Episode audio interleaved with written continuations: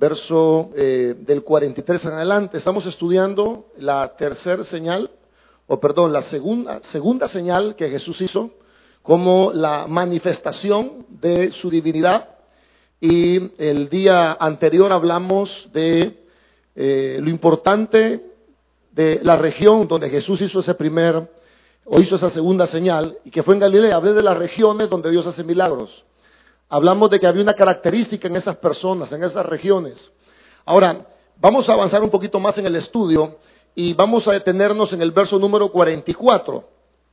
Juan capítulo 4, verso 44, quiero decirle que la honra provoca los milagros.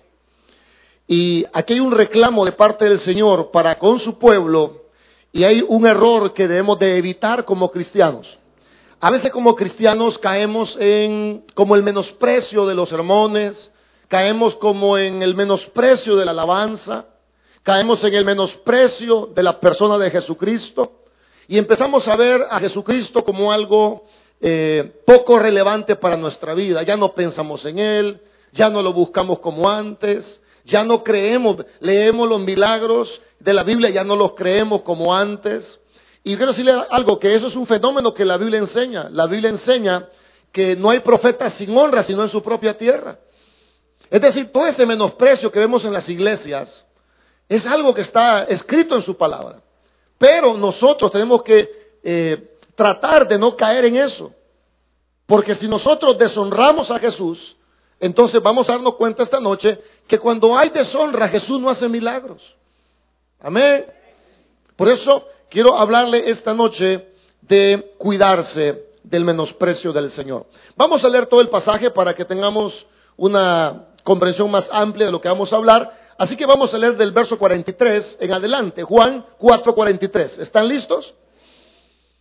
Dice la palabra de Dios en nombre del Padre, del Hijo y del Espíritu Santo. Dos días después salió de allí y se fue a Galilea, porque Jesús mismo dio testimonio de que el profeta no tiene honra en su propia tierra. Cuando vino a Galilea, los galileos le recibieron, habiendo visto todas las cosas que había hecho en Jerusalén, en la fiesta, porque también ellos habían ido a la fiesta.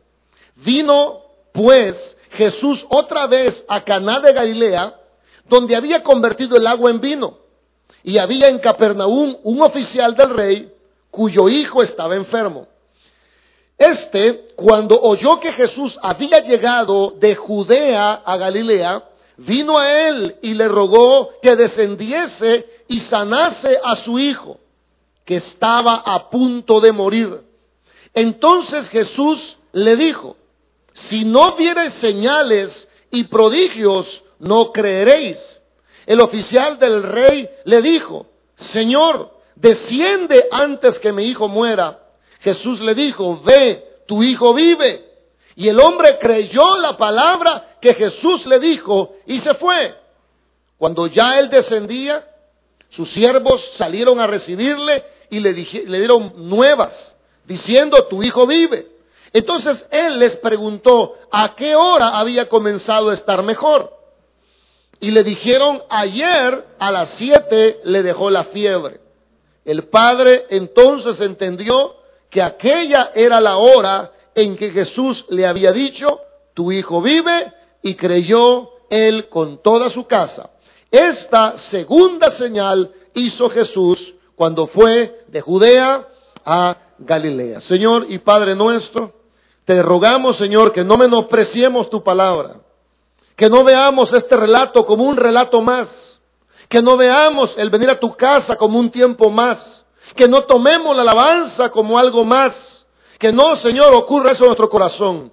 Sino que este pueblo, Señor, pueda retomar la honra hacia tu persona, retomar la honra hacia tu palabra, retomar la honra, Señor, en todo lo que hacemos. Porque vemos en tu palabra que la honra permite los milagros. En el nombre de Jesús te lo pedimos. Amén y amén. Podemos tomar asiento, hermanos. La honra permite los milagros. Quiero serle honesto, el versículo que vamos a estudiar es el verso 44 y quiero decirle que no ha sido fácil, aunque parece sencillo, para mí no ha sido fácil el poder entender este versículo. Porque hay cosas que llaman mi atención. Por ejemplo, la Biblia dice, dos días después salió de ahí y se fue a Galilea porque él mismo daba testimonio que no hay profeta sin honra sino en su propia tierra. Primer cosa que, me, tuve que descubrir y no fue fácil. ¿Cuál era su propia tierra? ¿A qué se refería cuando decía que en su propia tierra no le daban honra? Entonces me di cuenta de cosas muy importantes. Por ejemplo, que si queremos hablar de su propia tierra, Jesucristo nació en Belén. El libro de Mateo del capítulo dice que Jesús nació en Belén de eh, Galilea, perdón, de Judea. En Judea estaba Belén, estaba Jerusalén, ahí estaba el templo en Judea, ahí estaba la línea más ortodoxa de los eh, escribas y fariseos, ahí donde la gente no lo quería Jesús, donde le reprochaba, donde decía, este es el, este es el hijo del carpintero, en Judea. Pero también en otros pasajes de la Biblia nos enseña que también Galilea era, hermanos, la tierra de Jesús, porque si bien es cierto, Jesús nació en Judea, es decir, en Belén, pero toda su vida Jesús la pasó, hermanos, en Galilea. La Biblia dice que Jesús se crió en Nazaret y Nazaret está en Galilea. Por eso la Biblia dice, de Galilea puede salir algo bueno. Entonces quiero decirle, hermanos, que una de las cosas que hay que entender que su propia tierra, aquí en este pasaje, es todo el pueblo judío. Tanto la gente de Jerusalén, es decir, Judea, como la gente de Galilea. Su propia tierra, en otras palabras, era su propia nación, su propio país, su propia región. Otra cosa que me llamó la atención a mí de este pasaje, hermano, no solo era descubrir cuál era su tierra, sino que por qué Jesús va donde no lo honran. La Biblia dice, dos días después salió de ahí y se fue a Galilea. ¿Por qué se fue a Galilea? Si usted ve conmigo, hermano, dice, se fue a Galilea. ¿Por qué se fue a Galilea? Verso 44. Porque Jesús mismo dio testimonio de que el profeta no tiene honra, sino a dónde. ¿Por qué se fue a Galilea entonces? Si alguien sabía que ahí no lo honraban, ¿por qué se fue ahí? Una de las cosas que yo le puedo decir es que Jesús trataba de hacer la obra en medio de su pueblo, aunque su pueblo, hermanos, no creía en él. En otras palabras, hermanos, Jesucristo quería hacer milagros. No hay otra razón. Jesucristo quería manifestar su gloria en su pueblo. Él quería hacer maravillas porque, como hemos leído en otras porciones, sabemos que todas las cosas que Juan escribió las escribió para que creamos que Él es el Cristo. Para que creamos que Él es el Hijo de Dios y que creyendo tengamos vida eterna. ¿Por qué Jesús está donde no lo honran? Porque Jesús quiere que la gente crea en Él. Yo creo, hermanos, que el Señor quiere manifestarse en todas las iglesias. Y yo creo que Jesús está en todas, pero no en todas se manifiesta. Porque hermanos, aquí hay un error que el pueblo cristiano ha cometido.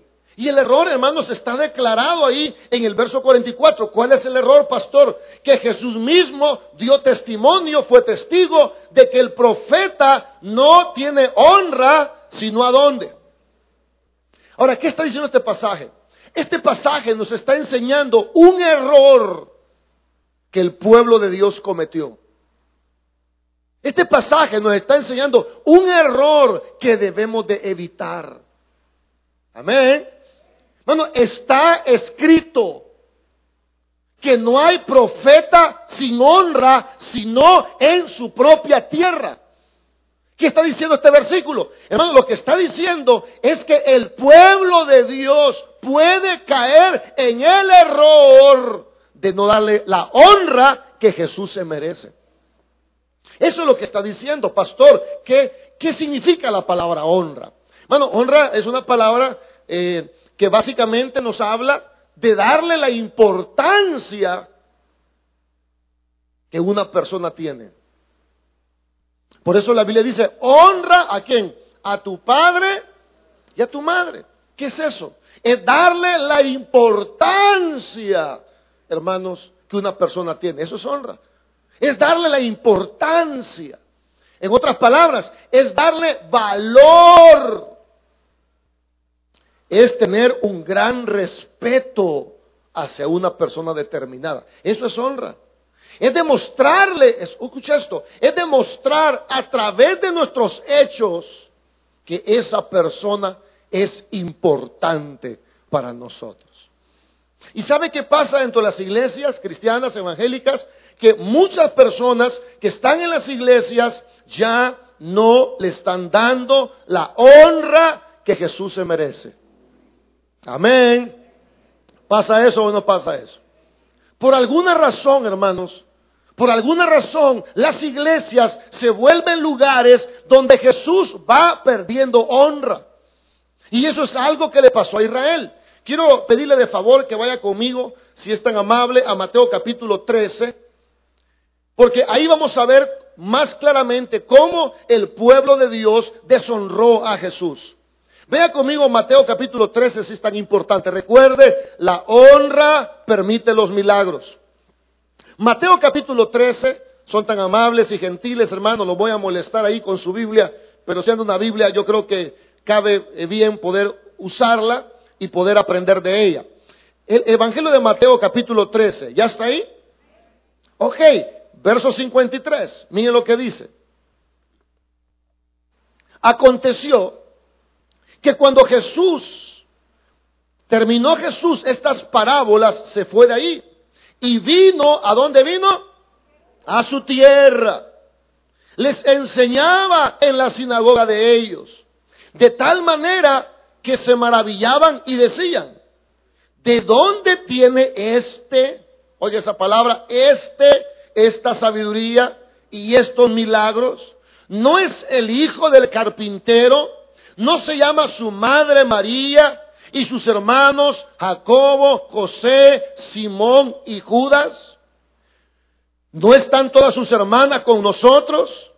¿De dónde, pues, tiene este todas estas cosas y se escandalizaban de él. Pero Jesús le dijo, no hay profeta sin honra sino en su propia tierra y en su casa. Hermanos, ¿qué pasaba en el tiempo de Jesús? Bueno, que Jesús, hermanos, se ponía a predicar la palabra de Dios y la gente, hermanos, en vez de creerle, la gente cuestionaba las enseñanzas. No pasa eso entre las iglesias. Ah, aguanta lo que el pastor dijo. Ve con lo que se le oye. Eso a saber si es cierto. Hermano, hay gente que está sentada aquí que no le da importancia a la palabra del Señor. Hemos visto los sermones como una cosa más. Hemos visto la palabra de Dios como cualquier cosa. Y cuando tú y yo vemos la palabra de Dios como cualquier cosa, Dios no hace muchos milagros en esos lugares. La gente, hermano, miraba de menos la palabra de Dios. Miraba de menos la persona de Jesucristo. Yo le aseguro, hermano, yo le aseguro que si el presidente viniera a este lugar y dijera, hermanos, queridos y santos, el domingo el presidente de la República vendrá y dará unas palabras, yo le aseguro que la gente no cabe en esta iglesia. Yo le aseguro que la gente que está en la cafetería deja la pupusa a la mitad y se vienen para acá. Yo le aseguro que la gente busca los primeros asientos. Yo le aseguro que la gente estuviera atenta, pero aquí está uno más grande que Nayib Bukele. Ese se llama Jesucristo el Hijo de Dios. No menosprecies, hermanos, a Jesucristo. Yo le apuesto que las hermanas hasta planchadas vinieran ese día. Vinieran bien arregladas, bien atentas, llenas de loción, bien maquilladas. Ah, pero como en la iglesia, un sumoño y un lapicero en medio, hermano. Lo menospreciaban a Jesús. Menospreciaban al Señor. Decían, ¿no es este el hijo del carpintero? ¿No es este? ¿No aquí están sus hermanos, pues? Hermano, Jesús es una persona que está con nosotros. No lo menospreciemos. Él es real. La Biblia dice que Él se mueve en medio de su iglesia. Los judíos menospreciaban su enseñanza, menospreciaban su persona. Lo menospreciaban. ¿Será eso lo que está pasando en esta iglesia? ¿Será eso lo que está pasando en tu vida? Que tú ves la Biblia como cualquier cosa, que ya no le toma la importancia que Jesús tiene.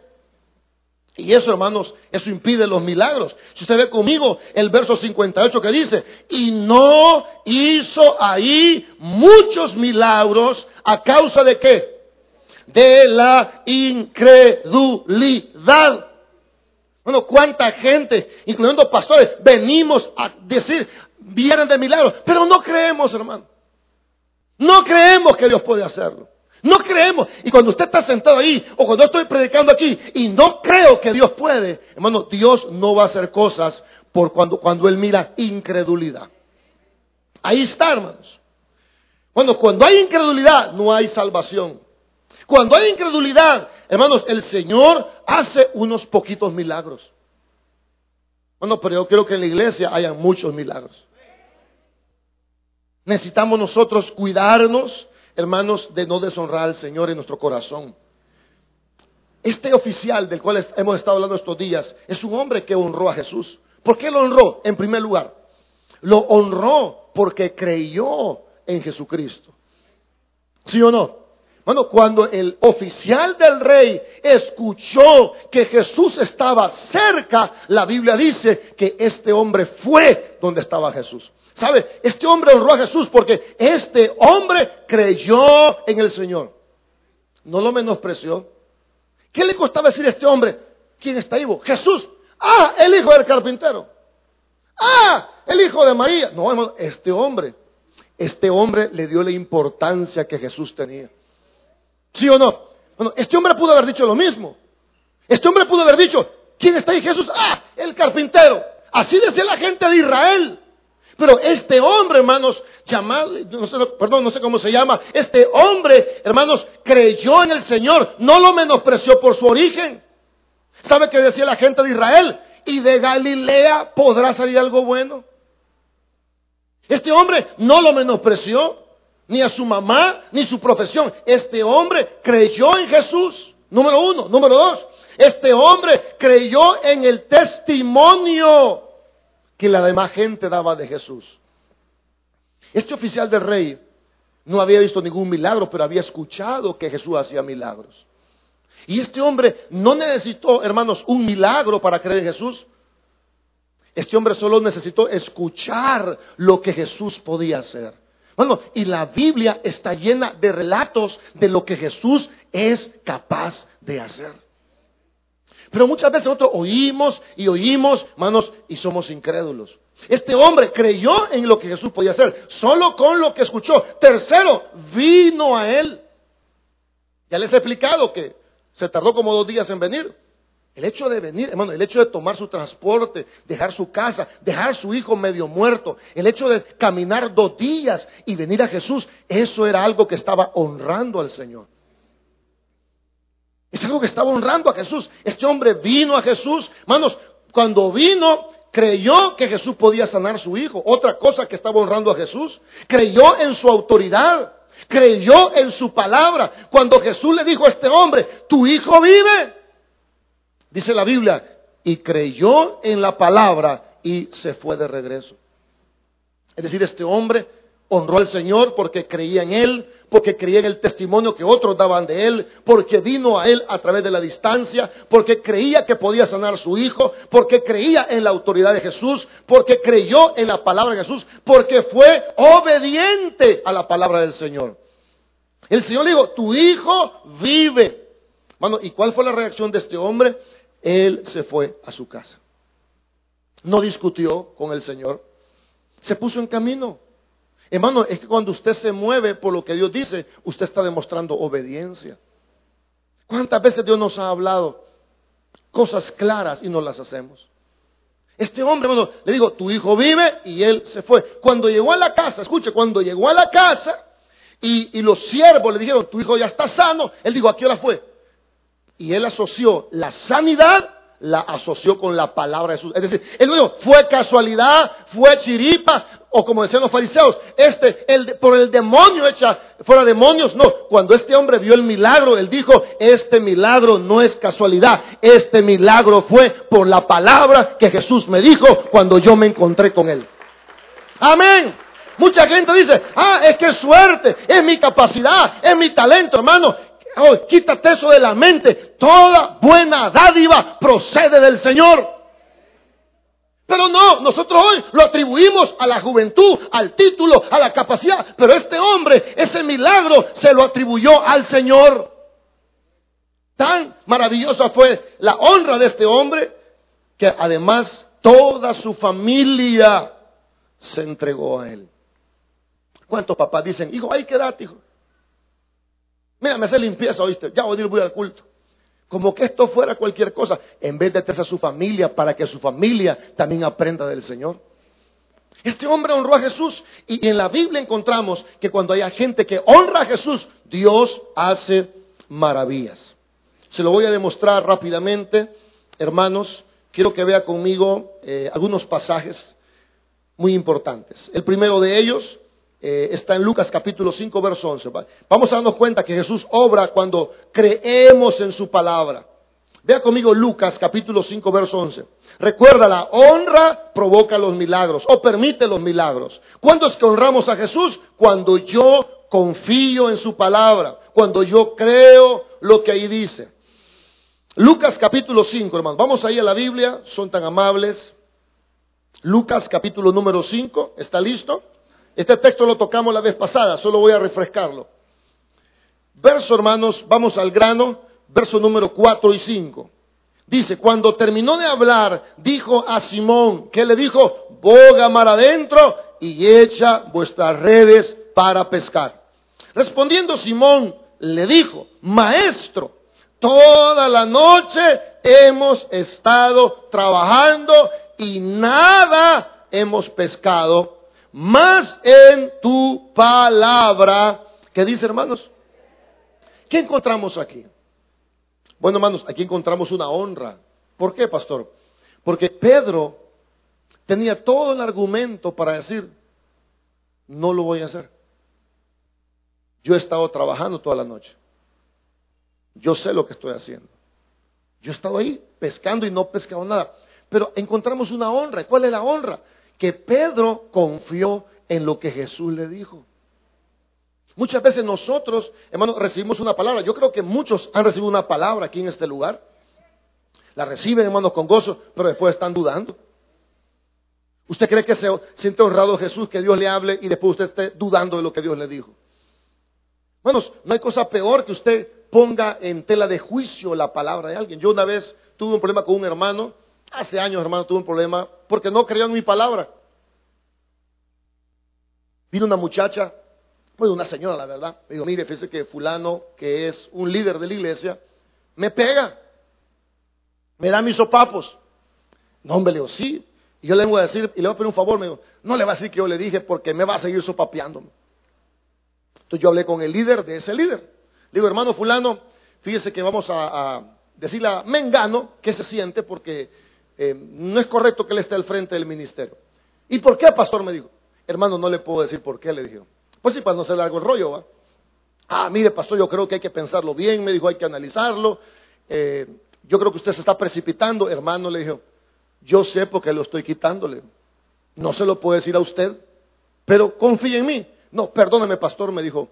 Eh, yo este, quiero decirle que usted está quizás muy alterado, me dijo, y debe pensarlo bien. Mire, hermano, si no me cree a mí, se va usted también y el otro también, le. Claro, ese era el Giovanni del Antiguo Testamento. ¿Sabe por qué lo quité? Porque dudó de mi palabra. ¿Sabe qué tuvo que haber hecho él? Decirme, sí, pastor, así lo vamos a hacer. Ahora, cuando Jesús te da una palabra, Él no espera que tú cuestiones esa palabra. A mí sí me puede cuestionar, yo me equivoco. Solo fue un ejemplo, no me da con esa cara así como, eso fue un ejemplo, pero ¿sabe por qué quitamos a dos personas? Porque cuestionaron mi palabra. Claro, yo tenía argumentos para hacer eso. Y cuando yo hago algo, casi siempre tengo los argumentos. Hermanos, pero a mí sí me puede cuestionar. Pero a Jesús, hermano, cuando Jesús le da una palabra a usted y usted la pone en tela de juicio, usted está deshonrando al Señor. Si Dios le ha dicho algo, es para que usted lo crea y viva contento por lo que Dios le ha prometido a través de su palabra. Amén. Pero si usted, fíjese, si usted, Jesús le dice, no temas, y usted teme, ¿cómo cree que se siente Jesús? Cuando Jesús dice, confíen en mí, y usted no confía, ¿cómo cree que se siente Jesús? Bueno, ¿cuánta gente está desanimada en las iglesias? Apachurrada. ¿Sabe qué hacer con esa actitud? No creas que ese apachurramiento va a glorificar a Dios. No, hermano. Dios no te quiere ver decepcionado. Dios no te quiere ver desanimado. Cuando tú vienes desanimado a la iglesia, ¿sabe qué está diciendo? Yo no creo en lo que Jesús me dijo. El Señor nos da una palabra para que nosotros creamos en esa palabra que Él nos ha dicho. ¿Usted cree que por llorar y sentirse melancólico el Señor se va a mover? No, Señor. Lo que mueve a Dios no es la lástima. Lo que mueve a Dios es la fe. Es la fe lo que mueve la mano del Señor, hermanos. No es la lástima. Si fuera la lástima, los hospitales todo el mundo sanara. Si fuera la lástima, todo el mundo saliera de la cárcel. Lo que mueve a Dios no es la lástima. Lo que mueve a Dios es la fe que su pueblo tenga en su palabra. No crea que por hacerse el aguitado Dios se va a mover más. Dios se mueve cuando usted le cree. Puede ser que si usted está aguitado, Dios lo consuele, lo fortalezca, lo anime, pero no va, no va a pasar de eso, hermano. Porque la Biblia dice que el que se acerca a Dios tiene que creer que le hay y que es galardonador de aquellos que le buscan. ¿Qué, vemos en la Biblia? Que tanto el oficial del rey como Pedro, hermanos, creyeron en la palabra del Señor. Cuando las personas creen en lo que Dios dice, entonces eso empieza a obrar milagros. Jesús quiere que creamos en que su palabra tiene autoridad. Busque conmigo Lucas capítulo 7, por favor. Lucas capítulo 7, verso 6. Otro ejemplo acerca de la confianza que tenemos que tener en su palabra. Lucas capítulo 7, verso número 6. Ahí cerquita, ¿verdad? Ok, ¿qué dice? Y Jesús fue con ellos. Pero cuando ya no estaba lejos de la casa, el centurión, este es otro caso, el centurión vino a él, envió a él, perdón, unos amigos diciéndole, Señor, no te molestes, pues no soy digno que entres bajo mi techo, por lo que ni aún me tuve por digno de venir a ti, pero di la palabra y mi siervo que dice, será sano, porque también yo soy hombre puesto bajo autoridad y tengo soldados bajo mis órdenes y digo a este, ve y va y al otro, ven y viene. Y a mi siervo, haz esto y lo hace. Al oír esto, Jesús se maravilló de él y volviéndose dijo a la gente que le seguía, os digo que ni aún en Israel he hallado, ¿qué dice hermanos? Tanta fe. Escuche eso. Escuche eso. Jesús dice, oiga eso, ni en Israel. No está diciendo en Judea, no está diciendo en Galilea, dice, ni aún en todo Israel yo he encontrado tanta fe como la de este hombre. ¿Cuál es la fe de este hombre? Este hombre creía en la autoridad que tenía la palabra del Señor. Fíjese, hermano. Este hombre creía en la autoridad que tenía la palabra de Jesús. Él dijo, yo también soy un soldado. Y yo al que le digo, va, ve, él va. Y, a mi siervo digo, haz esto y lo hace. Así que Jesús, ni venga Jesús. Solo di la palabra. ¿Qué creía este hombre? Creía en la autoridad que tenía la palabra de Jesús. ¿Sabe, hermanos, que hay iglesias que no creen en la autoridad que tiene la palabra del Señor? Y, hermano, no lo juzgo. Porque ni aún en todo Israel había tanta fe como la fe de este hombre. Muchas personas, hermanos, vemos la palabra del Señor que nos habla claramente y nosotros dudamos de esa palabra. ¿Sabe, hermanos? Si Dios le ha dicho algo, Él lo va a hacer. No, Dios guarde, hermano. Hermano, si Jesús le ha dicho algo, Él lo va a hacer. Él lo va a hacer. Hermanos, Él lo va a hacer. Y cuando usted está todo achicopalado, ¿sabe qué está haciendo? Está deshonrando al Señor porque a Dios lo que le honra es que crean en su palabra. Este hombre dijo, solo di la palabra. Y yo sé que mi credo va a sanar. Bueno, ¿se da cuenta cómo el Señor obra donde la gente cree en su palabra? El Señor se mueve, hermanos, donde lo honran. ¿Cómo lo honramos? Cuando creemos en su palabra. Amén. Lo honramos en segundo lugar. Cuando creemos, escúchame esto, cuando creemos que Dios puede obrar en nuestra necesidad. ¿Por qué, ¿Por qué el oficial del rey vino a buscar a Jesús? ¿Por qué vino? Porque este hombre creía que Jesús podía hacer algo. Hermanos, no sé si me voy a explicar, pero nadie deja a su hijo medio muerto si no creyera que Jesús podía hacer algo. Cuando la suegra de Pedro se enfermó, hermanos, le dijeron a Jesús, Jesús, ¿puedes sanarla? ¿Por qué se lo dijeron? Porque esta gente creía que Jesús podía hacerlo. Una cosa que honra al Señor es cuando hay una iglesia que cree que Dios puede obrar en, tu necesidad. Le voy algo, usted tiene que empezar a internalizar esto. Dios sí puede obrar en tu necesidad.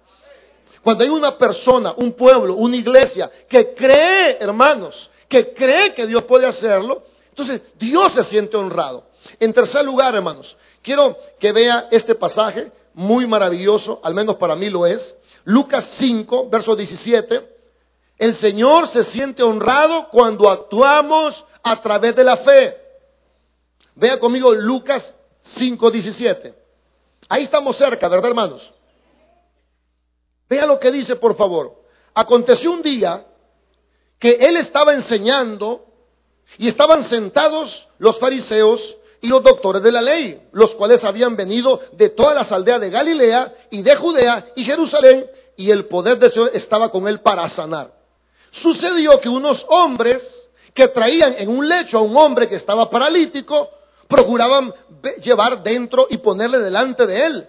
Pero no hallando cómo hacer a causa de la multitud, subieron encima de la casa y por el tejado bajaron eh, con el hecho poniéndole en medio delante de Jesús. Escuche esto, verso 20. Al ver, porque la fe se mira, al ver la fe de ellos, dijo al hombre, tus pecados te son perdonados.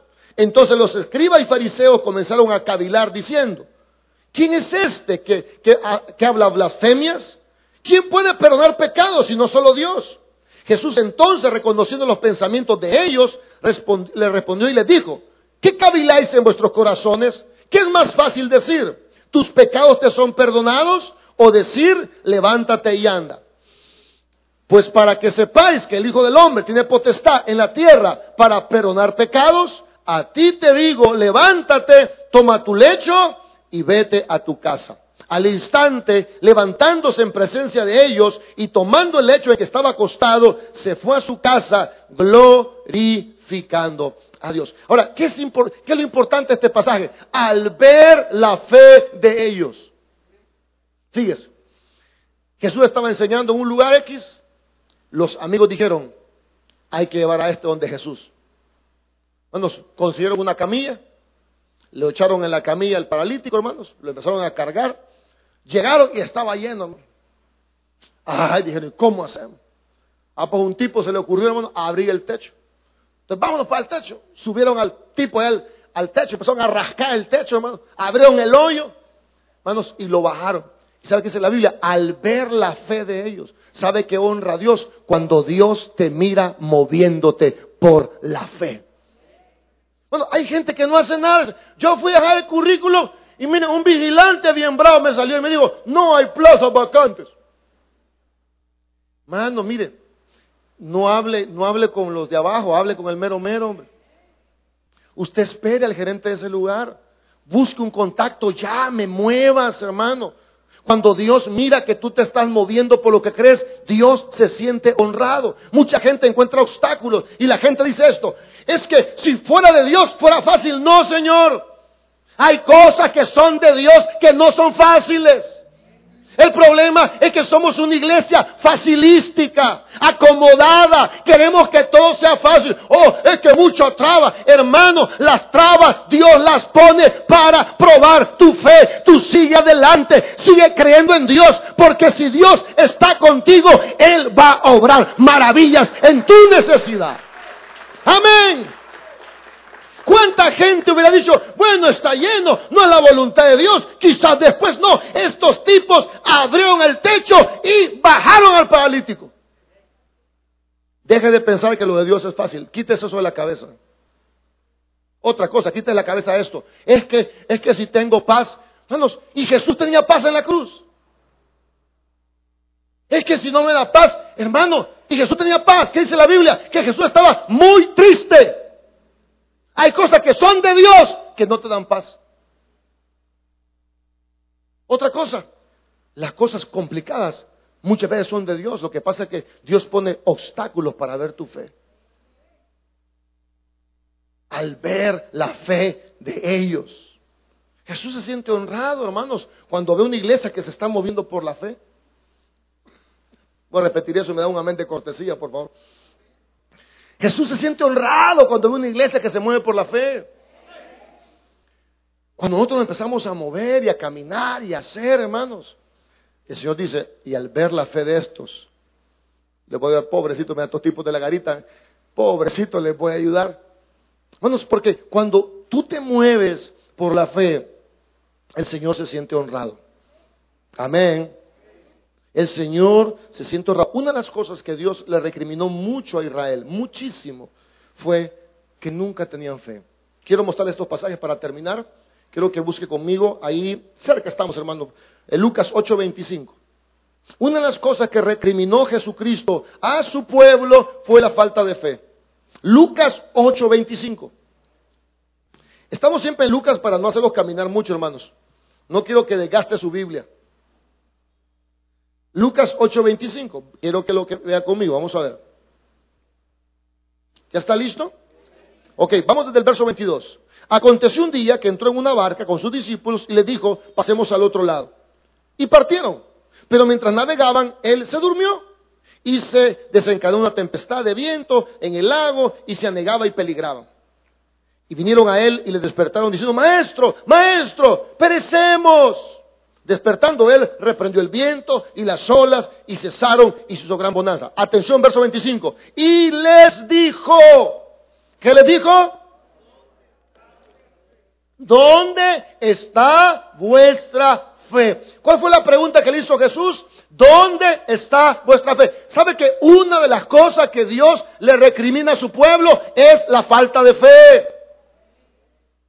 Ahora, pensemos un poquito. Entonces, ¿qué esperaba Jesús que hicieran los discípulos? ¿Qué esperaba? Bueno, probablemente lo que Jesús esperaba es que los discípulos estuvieran más calmados. ¿Sí o no? Porque, Señor, Señor, nos morimos. Jesús esperaba que sus discípulos no fueran tan fatalistas. Porque en la mente de los apóstoles ellos iban a morir, ¿o no? ya ellos se miraban en el titular de la prensa gráfica de Jerusalén. Doce pescadores murieron el día de ayer en el lago, en el mar muerto, perdón. ¿Ve que somos muy fatalistas nosotros? Somos fatalistas. nos desesperamos. ¿Qué esperaba Jesús? Que sus discípulos tuvieran más fe. ¿Y sabe qué está esperando Dios de ti? Que tenga más fe. Y les pregunta, ¿dónde está su fe? Yo le hago una pregunta a usted que está batido. Yo le hago una pregunta, ¿y dónde está su fe, hermano? ¿A dónde está su fe? Bueno, ¿y usted quién ha creído? Pues? ¿Acaso usted no ha leído la Biblia? Que la Biblia dice que no hay nada imposible para Dios. Los discípulos, hermano, los discípulos les faltaba fe.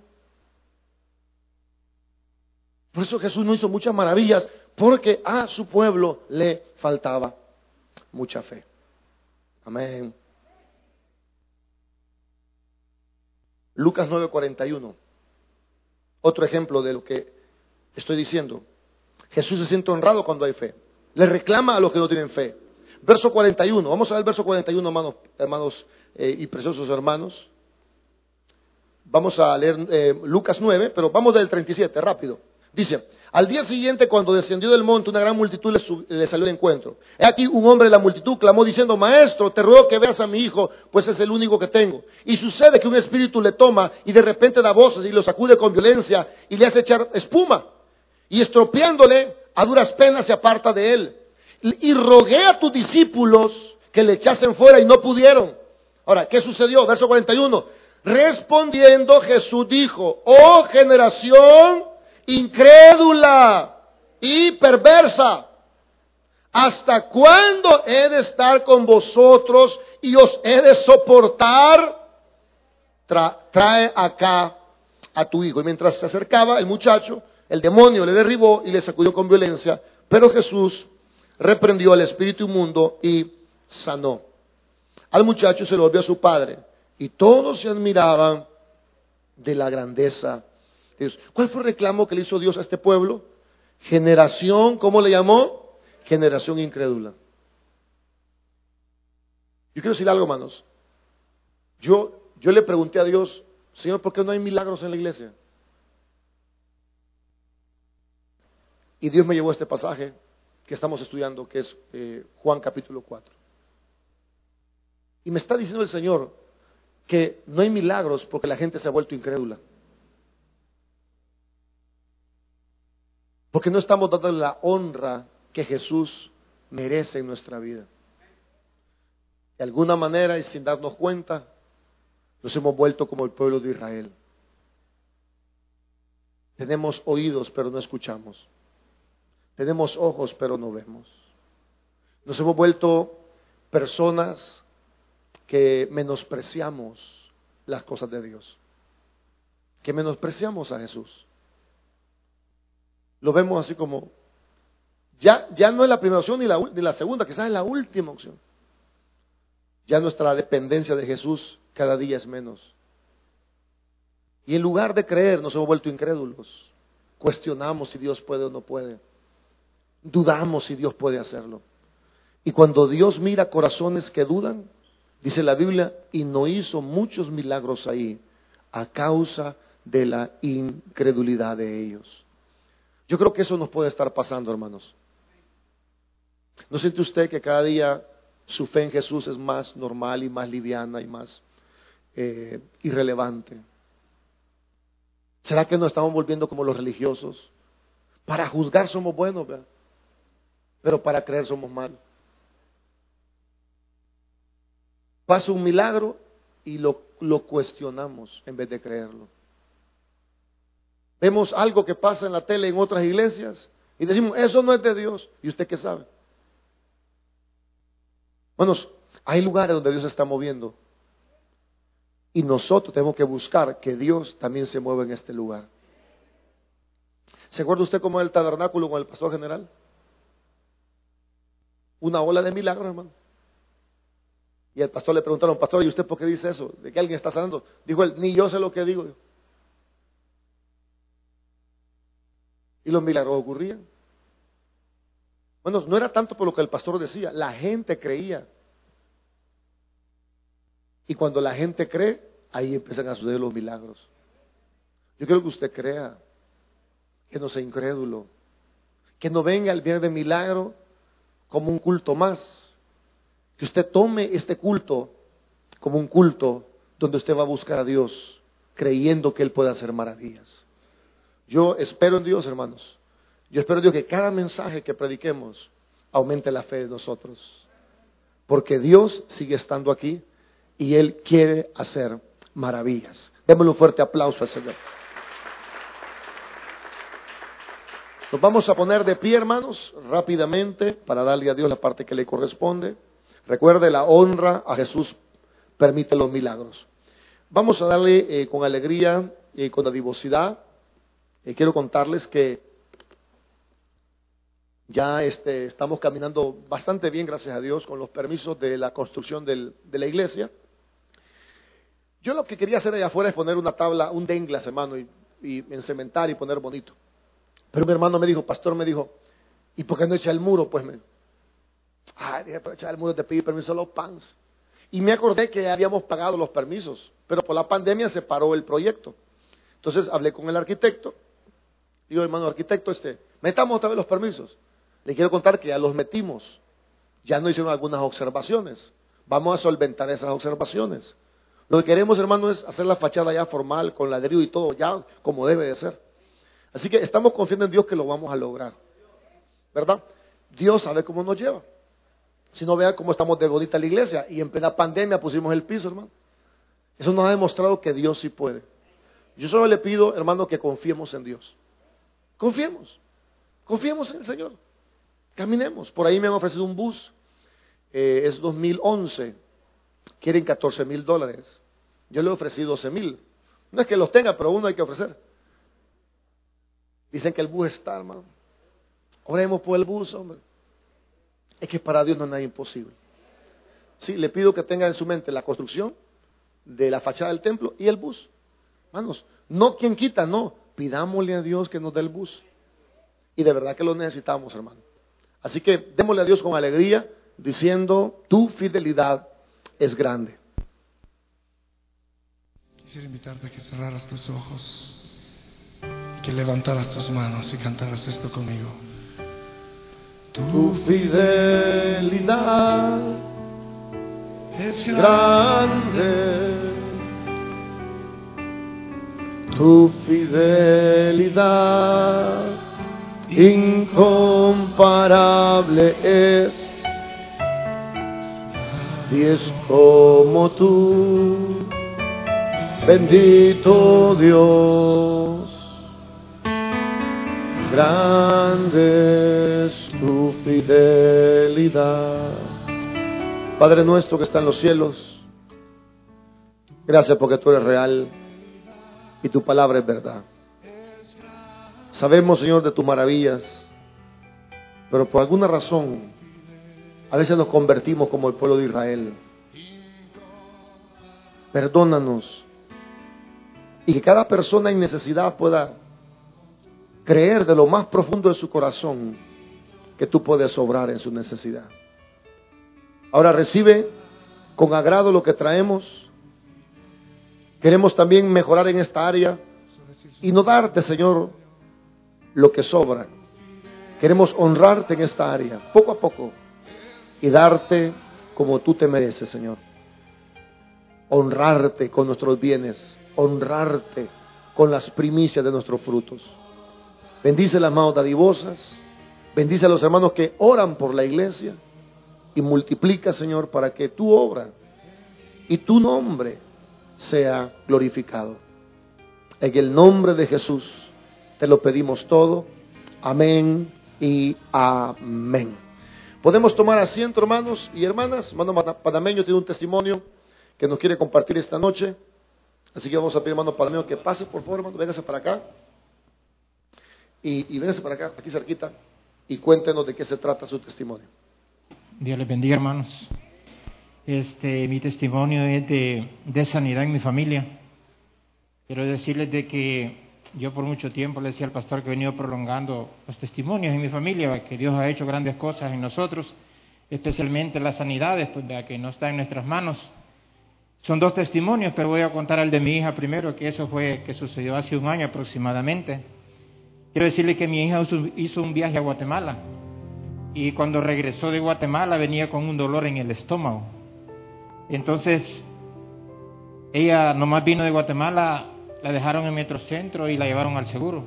En el seguro le diagnosticaron cálculos. Eso fue aproximadamente unos días antes de la pandemia.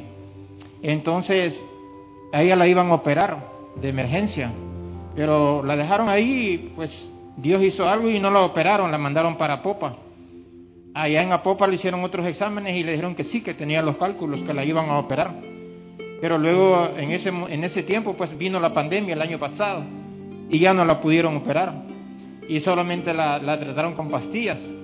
Pero luego, ya este el año pasado, como en octubre, volvió a ir al seguro y le, y- y le pronosticaron la operación. Le dijeron que sí, que le iban a operar porque tenía los cálculos. Bueno, nosotros pues como familia pues empezamos a orar, para definitivamente desde que ya no le- la operaron pues empezamos a orar y yo le decía al pastor que yo pues en mis oraciones le decía que Dios pusiera su mano de sanidad en ella. Y me dice el pastor que si le ponía mano. No, yo no le ponía mano, yo solamente oraba y le decía que Dios la, la sanara, le diera fortaleza si la operaran. Resulta que hace poco, como 30 días, pues fue otra vez que ya le iban a operar. Y fue con los, con, con- con los, con los- ¿cómo se llama? Con los, eh, eh, este, las radiografías que, le, que lleva. Y le- vio el médico que sí, que la tenía. Pero le dijo, mira, le dijo, antes de operarte te voy a hacer otra radiografía. Resulta, hermanos, de que cuando le hacen la otra radiografía, los cálculos ya no los tenía. Entonces dije que le dijo el médico, mira, le dijo, este, ya no los tenés, le dijo, pero qué raro, porque aquí los tenés, le dijo, y aquí no, le dijo. Te voy a volver a hacer otros, le dijo. Y definitivamente, hermanos, no los tenía. No la operaron, fíjese. O usted tiene la radiografía donde aparecen y la radiografía donde no aparecen. Donde no aparecen, sí. Ahí están las ¿Qué- dos. ¿Qué dijo el médico? ¿Qué dijo el médico? El médico le dijo que no sabía cómo es que habían desaparecido. Pero dice mi hija que ella solo se puso a pensar que Dios la había sanado. Eh, que era la mano de Dios que la había sanado. Entonces llegó contenta a la casa. Y yo me alegré y dije yo, en mi mente también puse de, de que uno viene prolongando los testimonios cuando Dios hace grandes cosas en nuestras vidas. Porque ese es el de mi hija, el de mi esposa. También, hermano, yo cuando mi esposa eh, la- tenía el tumor, en un- una pelota en la garganta, muchos hermanos la vieron acá. Pa- Para, los sea- que, para los que no saben, la esposa del hermano tenía un tumor aquí, ¿ven? en la mera garganta. Al parecer era cancerígeno, ¿verdad? Sí, a ella le habían da- le la tenía pequeño, pero la causa de que usted conoce que mataron a mi hijo, entonces le creció bárbaramente. Entonces le creció que ya no podía ni girar el cuello. Y aún así ella no se quería dejar operar. Ella, bueno, no sé, decía que no, que no se operaba, pero ya, ya la piel ya no le daba más para que la pelota le seguía creciendo.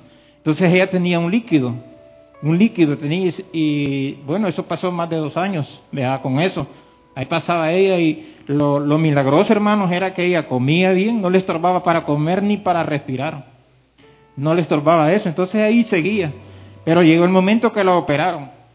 Entonces, esto fue, hermanos, hace como cuatro años aproximadamente. La operaron, le quitaron, el, o sea, le sacaron el líquido. ¿va? Además de eso, en, se, le habían, se le habían hecho unos módulos. Cuando le sacaron el líquido, se le despegaron los módulos. Entonces hubo un sangramiento interno que los médicos la operaron de emergencia esa vez. Y le iban a hacer la otra operación realmente para sacarle lo que era la tiroides. Ya la operación era un poco más complicada. Pero ella, hermano, ella renunció a la operación, hermano. Ella dijo que no se iba a dejar operar y que se hiciera la voluntad de Dios. O sea que lo operaron una vez para sacar el líquido y había una segunda operación. Había una segunda operación en el Era cual... la tiroides. Sí, ¿Y por qué le iban a operar la tiroides? o sea, porque ten- por el cáncer que tenía ella ubicada en el, Ah, en, el con- en el tiroides, un cáncer. Y ella no se quiso operar. Ella dijo que no, que no se dejaba operar. Entonces los médicos le hicieron firmar un papel, unos papeles y le dijeron de que ya no la iban a tratar, de que le daban solamente un año de vida porque eso iba a avanzar rápidamente, así como estaba ella. Entonces ella, bueno, dijo, no, lo, firmó los papeles y le dijeron que no le iban a dar ninguna pastilla, ningún tratamiento porque era por gusto. Iban a desperdiciar la medicina y que otra gente la podía aprovechar. Entonces vino ella y no se dejó operar. ¿Cuál es el milagro, hermanos? Que mi esposa ya tiene, ya va para cinco años sin ninguna pastilla, sin ningún tratamiento, sin ningún chequeo médico y gracias a Dios, hermano, come de todo, le digo al pastor, y respira bien y todo y no le estorba para nada, hermano. Así es de que son dos testimonios que Dios ha hecho en mi familia y le doy la honra y la gloria a nuestro Dios, hermano. Muchas gracias, Gracias. Dios les bendiga. A ver, gracias. Gracias. Pues el médico le dio un año de vida a la hermana. Va. ¿Qué piensa usted? No me diga, ¿qué piensa dentro de usted? Eso determina lo que va a pasar con usted. Si usted dice, a saber si es así. Ya se va a morir, ya ves que como no se bromea, con el cáncer no se bromea. Esa es la incredulidad. Que estamos oyendo lo que Dios hace y uno dice, a saber si es cierto. Quizás no tenía los cálculos la hija, sino que salió mal la geografía, quizás no tenía nada. Ese es el problema de nosotros. Que estamos oyendo que Dios puede quitar un cálculo y usted tiene cálculos y no cree que Dios pueda hacer lo mismo con usted. Que está oyendo ahí que esta señora tenía un cáncer. Según los médicos lo tiene todavía en la garganta. Un año de vida, va para cinco años. ¿Qué pasa ahí? No sabemos, hermano. Dios es grande. No intente descifrar. Solo crea que Dios también lo puede hacer con usted. Dios es un Dios de maravillas, pero lo que está aquí adentro determina mucho. Cuídese, cuídese de no tener un corazón incrédulo y lleno de perversidad. Padre que está en los cielos, te damos gracias esta noche, porque tú estás haciendo cosas lindas, Señor.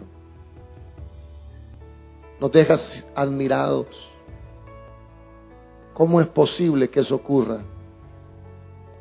¿Cómo es posible, Señor, que una radiografía esté en los cálculos y en otra ya no esté?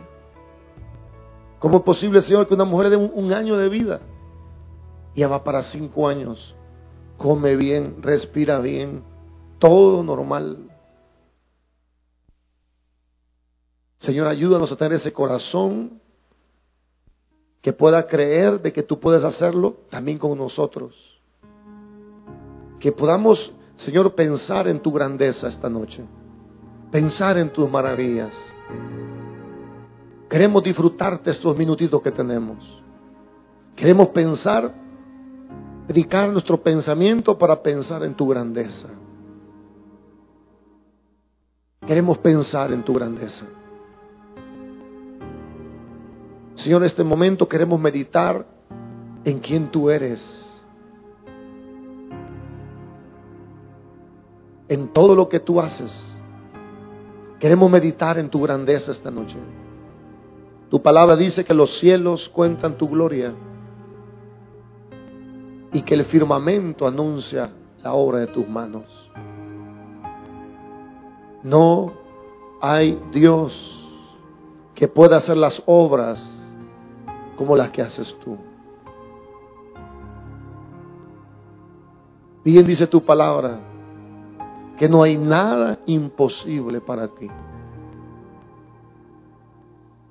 Queremos disfrutar esta noche, estos minutitos, pensando en tu grandeza, pensando en tu poder, pensando en lo grande que eres y lo pequeño que es nuestro problema, Señor. Porque por muy grande que sea para mí, para ti es cuestión de segundos. Solo dices la palabra y las cosas ocurren. Señor, di la palabra y tus siervos y tus siervas sanarán. Señor, glorifícate esta noche. Glorifícate, Señor, en los casos, en todos, pero te pido por los casos más complicados. Glorifícate.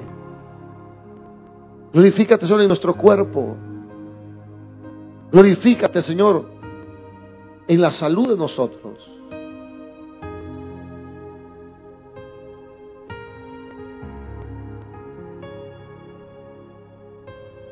Queremos, Señor, pensar esta noche también en las maravillas que Jesucristo hace. Qué cosas más maravillosas. Qué cosas más grandes las que Jesús hizo. Te pedimos esta noche, Señor, que tú hagas esas obras maravillosas. Para nosotros es imposible. Para nosotros es demasiado grande. Pero a ti, Señor, para ti no es nada, tú eres el soberano de los reyes de la tierra. Para ti no hay nada imposible. Glorifícate en aquellas personas que quieren tener un hijo, Señor. No pueden tenerlo, lo han intentado. Han tenido aborto, Señor. Pero habrá, habrá algo imposible para ti. Habrá algo imposible. ¿Hay algo de lo cual se diga que tú no puedes hacerlo? Glorifícate esta noche. Glorifícate esta noche en cada necesidad. En esos permisos que no, nos, no, se nos han concedido. En esa familia, Señor, hay un hombre, hay una mujer que no quiere corregir su vida. Glorifícate en esos hijos que están dando problemas, Señor. Glorifícate en la parte financiera de tu iglesia. Tú puedes prosperar a las personas. Tú puedes prosperarlas con la prosperidad que viene de parte tuya. Perdona nuestros pecados. límpianos de nuestra maldad. Crea en nosotros un corazón limpio y un espíritu recto delante de tus ojos. Devuélvenos, Señor, el gozo de nuestra salvación y que un espíritu noble nos sustente. Muévete esta noche en medio de tu pueblo, en cada necesidad, en cada petición, que para nosotros es grandísima, pero para ti, Señor, no es absolutamente nada. Padre que está en los cielos, glorifícate esta noche en la salud de nuestros hijos, en esa migraña, Señor, que constantemente está atacando. Glorifícate, Señor, en esos sangramientos. Personas que tienen esos ovarios que les causan hemorragias severas, como esa mujer del flujo de sangre. Que mis hermanas por la fe puedan tocar ese borde de tu manto esta noche. Que puedan tocar esa gloria tuya. Que puedan tocar ese manto tuyo esta noche. Y puedan ser sanadas al instante. Oramos, Señor, por esas pasiones o vicios. Rompe esas cadenas, Señor. Porque no hay pecado que sea más grande que, que tú. Danos la victoria. Aquellas personas que son adictas a ciertas cosas, Señor, rompe esas cadenas. Glorifícate en aquellas personas que están siendo influenciadas por Satanás. Aquellas personas que están oyendo voces. Aquellas personas que están siendo atacadas, que no pueden dormir. Señor, glorifícate esta noche. En el nombre de Jesús. Que tu pueblo sea libre. Que tu pueblo sea libre, Señor. De oír esas voces, ese espíritu de suicidio. Señor, en el nombre de Jesús reprendemos ese espíritu. Reprendemos, Señor, esas fiebres. Reprendemos, Señor, esos ataques del mismo infierno. Oramos, Señor, por esta persona que está orando por su ojo, por su ojo izquierdo. Que tu mano, Señor, de sanidad esté sobre ese ojo. Que tu mano de sanidad esté sobre ese ojo izquierdo, Señor. Que tú pongas tu mano sobre esos ojos, pero sobre todo sobre el ojo izquierdo. Que tú te glorifiques en aquellas personas, Señor, que están con problemas en sus intestinos. Tienen problemas en su intestino, Señor. Glorifícate esta noche. Glorifícate esta noche. Glorifícate en aquella persona, Señor, que está padeciendo de hemorroides. Que tiene problemas, Señor, para sentarse. Que está teniendo sangramientos al momento de ir al baño. En el nombre de Jesús te pedimos que no sea necesaria la operación, que no sea necesaria esa operación, que tú vuelvas a poner todas esas venas en su lugar.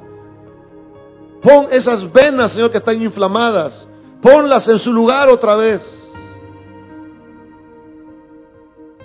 Glorifícate esta noche por medio de tu Santo Espíritu, aquellos que están peleando por su familia que están luchando por su matrimonio. Porque las personas que han venido solamente ellas y que están añorando que Dios restaure su familia.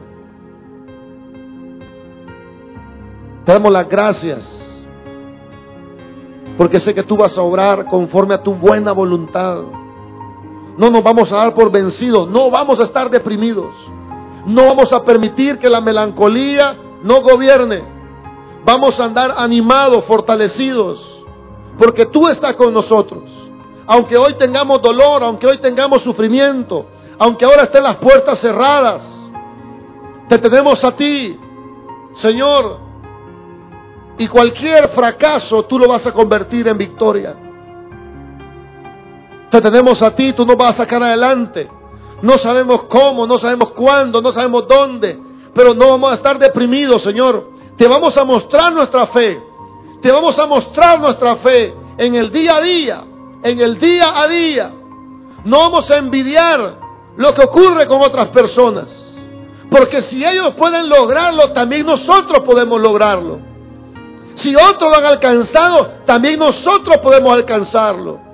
Señor, no vamos a estar desanimados. No vamos a estar preocupados. Porque sabemos, Señor, que cuando, desanimamos estamos deshonrándote a ti. Porque tú ya nos dijiste que vas a orar. Porque tú, tú, nos dijiste que no tuviéramos temor. Tú ya nos dijiste que confiáramos en ti.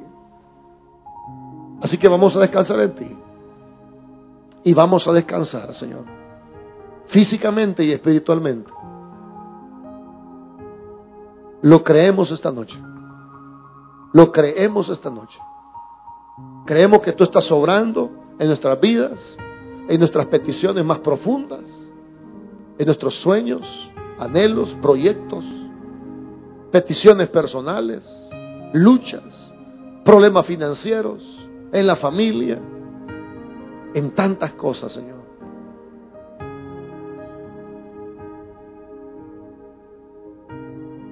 Lo creemos esta noche y descansamos en ti.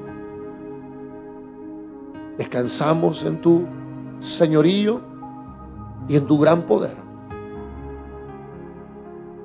Y mientras la iglesia está orando, yo quisiera invitar a los amigos, si hay una persona esta noche, si hay una persona esta noche que no conoce a Jesús, si hay alguien que ha venido a este lugar y todavía no ha recibido a Cristo, yo le invito a que usted venga a los pies del Señor. Habrá una persona.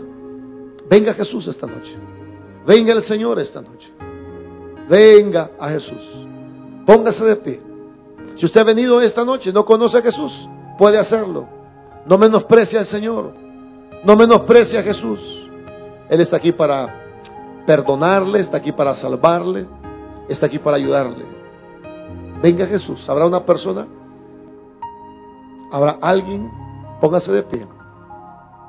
Si no hay nadie, Señor, te damos gracias entonces esta noche. Guárdanos, te regreso a casa.